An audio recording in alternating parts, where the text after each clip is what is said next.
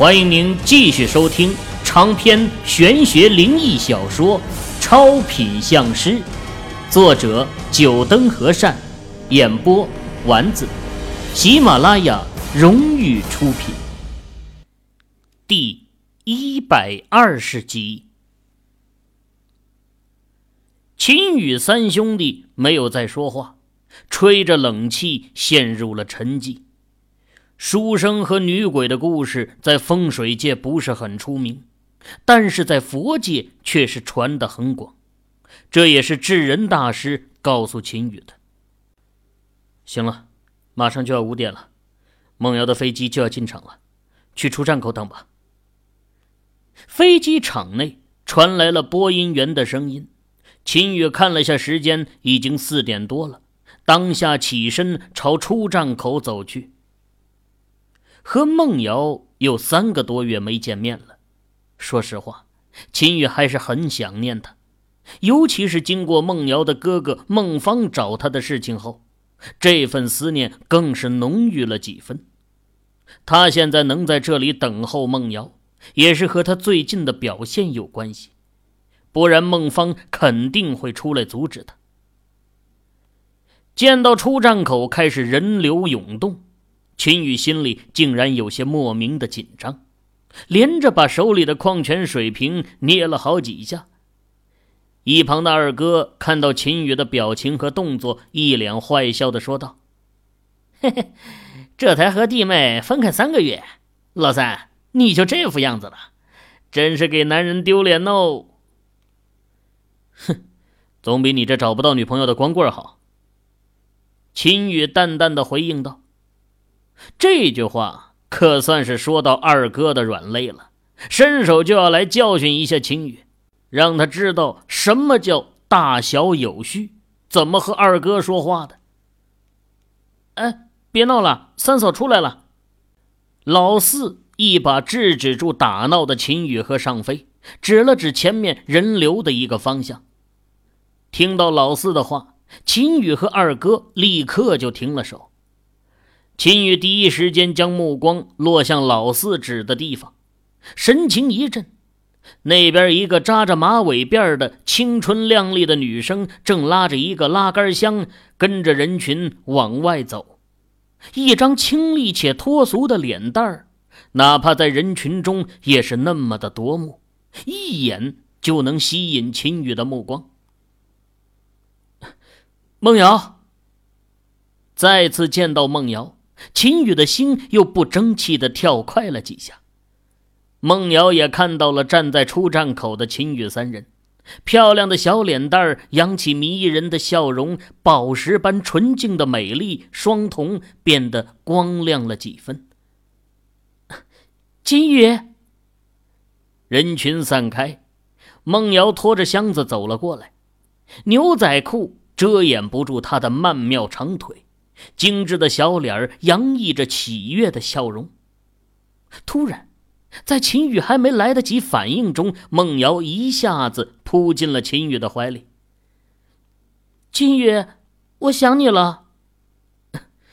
我也想你。秦宇用手揉了揉孟瑶的头发，感觉到孟瑶鼻子的抽泣声，连忙安慰道：“这么多人看着呢，我才不管他们。”孟瑶小手紧紧的勾着秦宇的脖子，梨涡浅笑，纯净的双瞳有些雾水。你这三个月都不愿意出国看我一次，就不怕我被别人拐走了？哼，除了我，还有谁会要你啊？秦宇嘴角扯着一抹笑容，打趣道。秦宇和孟瑶两人旁若无人的诉说着情话。可让一旁的一位青年男子气炸了，脸上出现怒容，就想要上前，不过被二哥和老四给拦住了。废话，我们老三和弟妹在这里互诉着相思之苦，你这一副苦大仇深的，想要干嘛？两人毫不示弱的盯着那青年男子。梦瑶，青年男子瞟了眼二哥和老四。眼神中闪过一丝不屑，不过也没有强行闯过去，轻咳了一声，出声来提醒孟瑶：“金宇，我和你介绍一下，他是秦风，从小和我一个大院长大的，刚好和我同一班级。秦风，这是我男朋友秦宇，你们还是一个姓。五百年前，也许就是本家哦。这两位是秦宇的室友，也是我的同学。”孟瑶牵着秦宇的手，来到了青年男子的身边，给秦宇介绍道：“你好。”秦宇伸出手，善意的一笑。虽然这男子表情看起来不是很友好，但是既然是孟瑶的朋友，他还是要有礼貌的。孟瑶，你找男朋友和方哥说过了吗？秦风没有理会秦宇伸出的手。反倒是朝孟瑶问道：“秦宇的脸沉了沉，对方明显是没把他放在眼里。一旁的二哥早就对这男子不顺眼了，看到他还把老三伸出的手给晾在一旁，再也忍不住嘲讽道：‘哼，有些人一脸的嫉妒样，还以为别人看不出来呢。’你说什么？”秦宇怒视着二哥。最后，目光又转到秦宇的身上，不屑道：“梦瑶，你就找这么一个男朋友？方哥知道后是不可能同意的，伯父伯母恐怕也不会答应。”得，这么赤裸裸的鄙视，秦宇要是还没有什么表示，那他也就不算是男人了。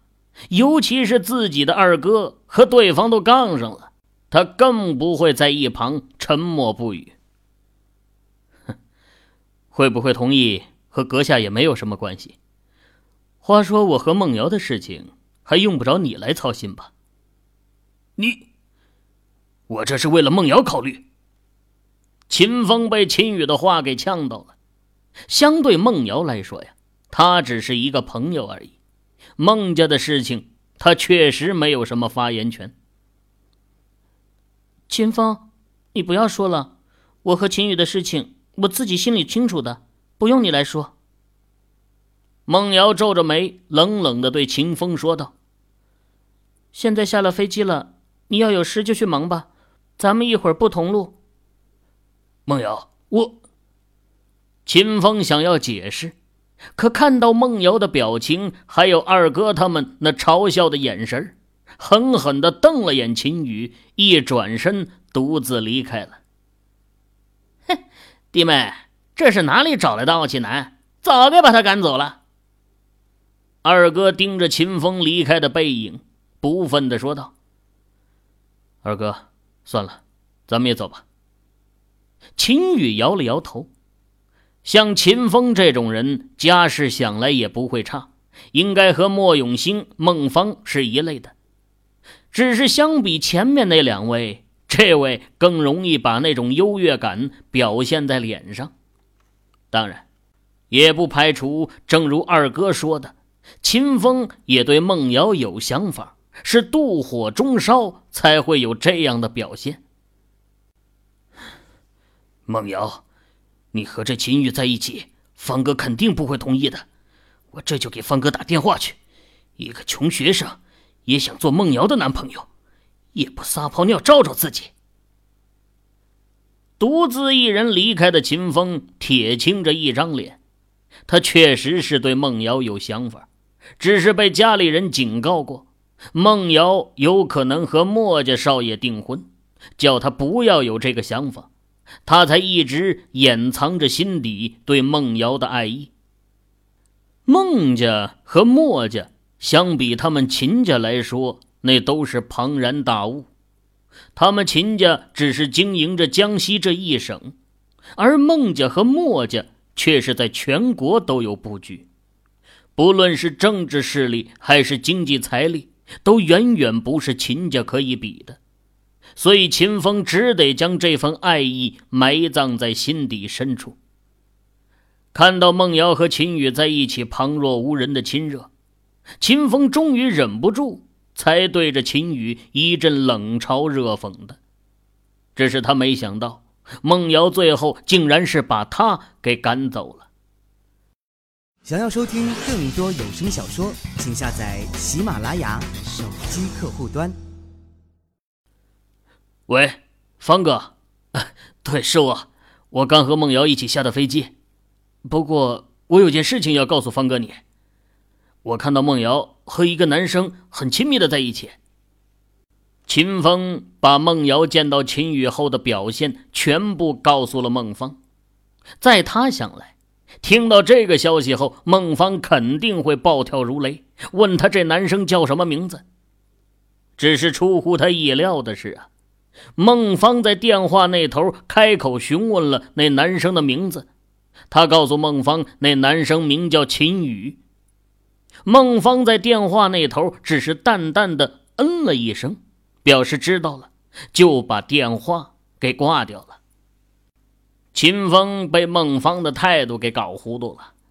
当初孟瑶上高中的时候，有一位男生给孟瑶送情书，被孟芳知道后，带着他们几个狠狠地教训了那男生一顿。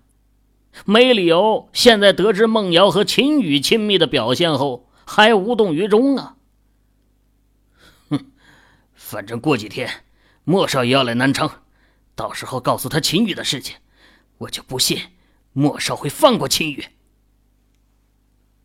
秦宇牵着孟瑶和二哥还有老四四人走出机场，正要打车回学校，他裤袋里的手机响了起来。秦宇一看，是王二的电话。喂，王二，有什么事情吗？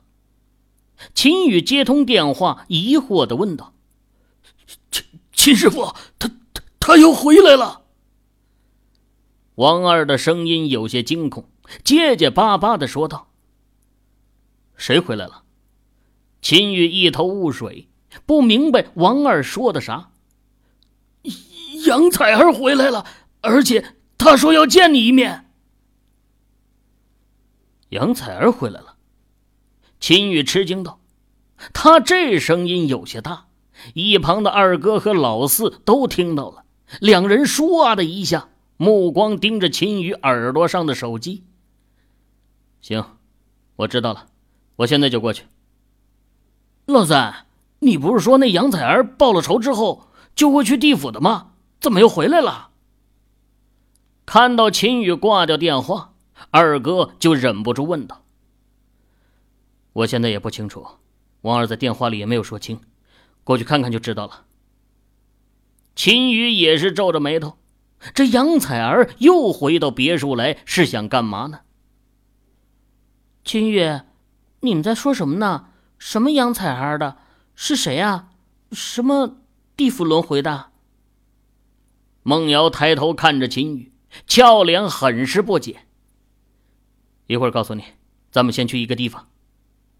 秦宇看了下，出租车已经来了，有司机这个外人在，这事情啊不好多说。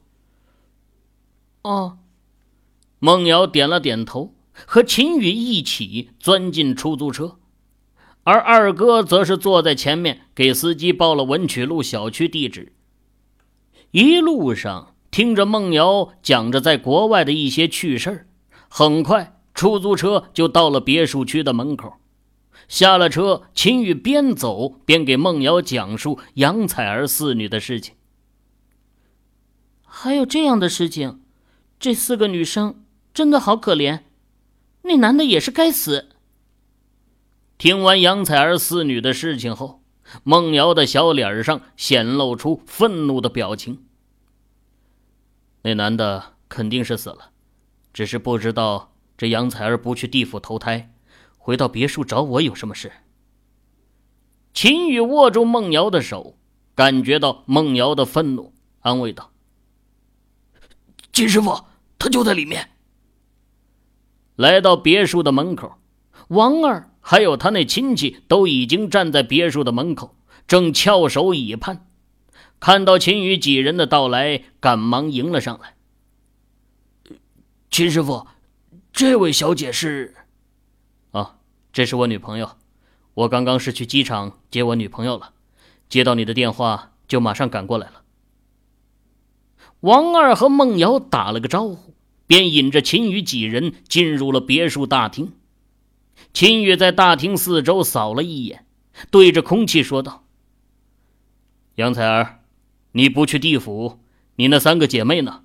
又回来这别墅干什么？”秦宇的话音落下，一个白衣女子凭空出现在他的前方。二哥还有王二四人都已经有所免疫了，不那么惊讶。只有孟瑶那可爱的小嘴张得大大的，睁大了一双宝石般的美丽眸子，怔怔的看着前面突兀出现的杨采儿，对秦宇说道：“她就是杨采儿。”虽然有了秦宇先前的一番话，但看到杨采儿突然出现，还是让他吃惊不已。只是孟瑶的表现呢，要比昨天二哥他们好很多，这也和他的家世有关。他老爸就有不少玄学界的朋友，对于鬼怪之说，孟瑶知道的内幕要比他们多得多。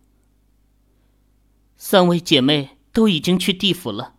不过，我有最后一个不情之请，希望你能答应。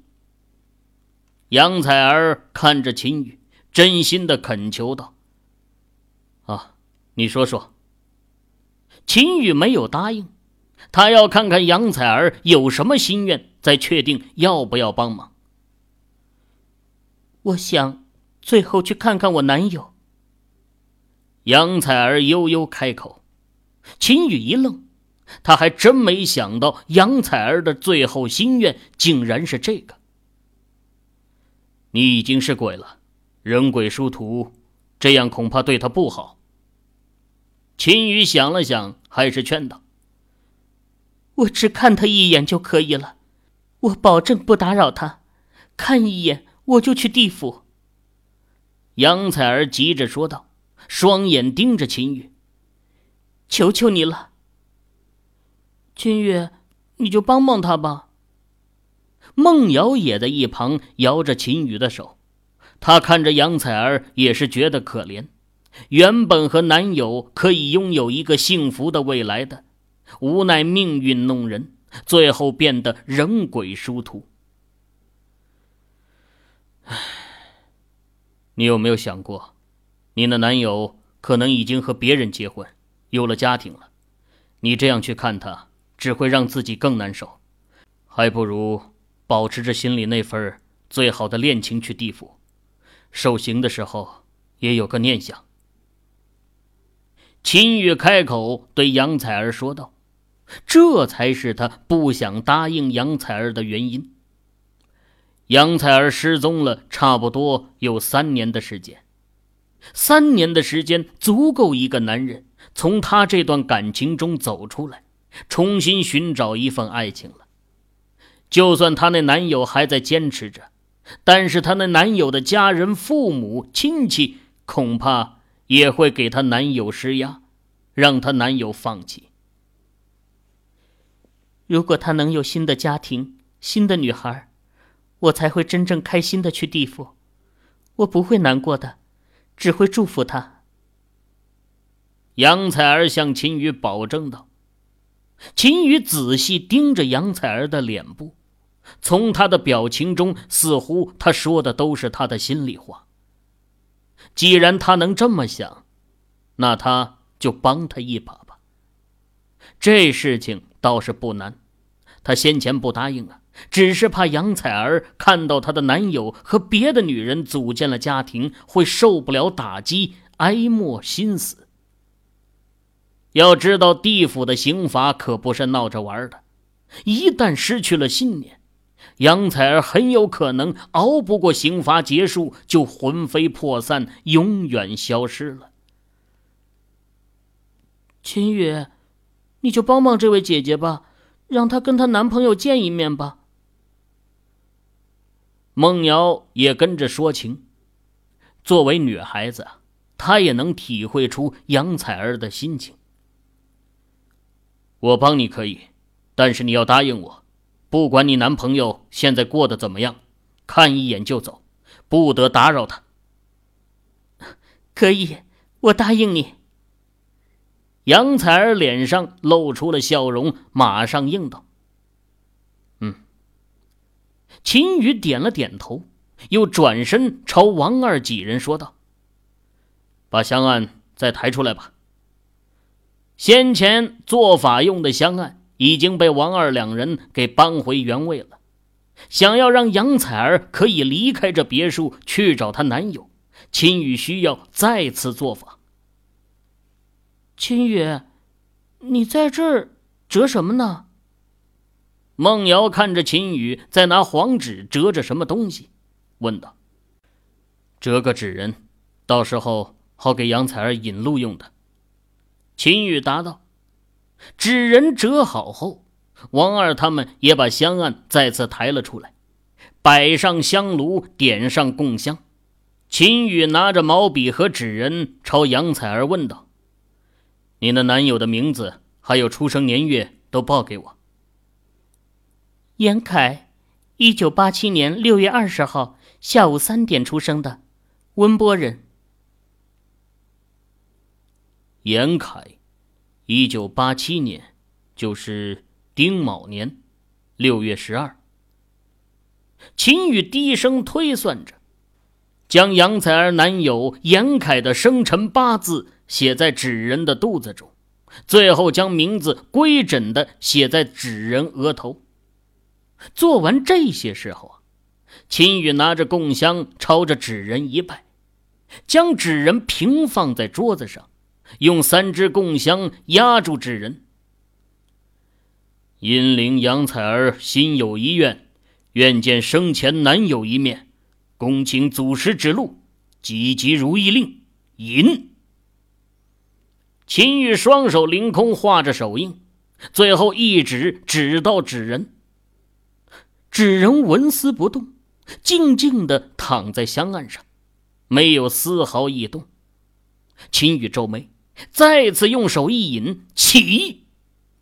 纸人仍然没有反应。秦宇的眉头拧起，事情似乎有些不对劲儿。这纸人引路，一般情况下是不会失效的，只有一种可能才会让纸人没有反应。想到这种可能，秦宇脸色沉了下来，看了眼杨采儿，想要开口说些什么，却不知道该如何开口了。秦宇，怎么了？是有什么事吗？孟瑶是最了解秦宇的，秦宇的表情告诉他，他肯定是有什么不好说出口的了。杨采儿。你的男友可能出意外了。秦宇想了下，决定还是实话实说。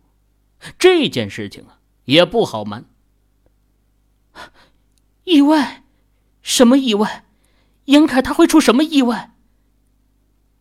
杨采儿听到秦宇的话，脸色骤变，着急的问道：“一般情况下，这纸人引路有了人的生辰八字。”加上我做法，纸人就会引导你找到男友。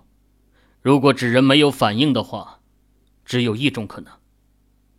秦宇犹豫了一下，看着杨采儿一眼，说道：“那就是你的男朋友已经离开人世了。”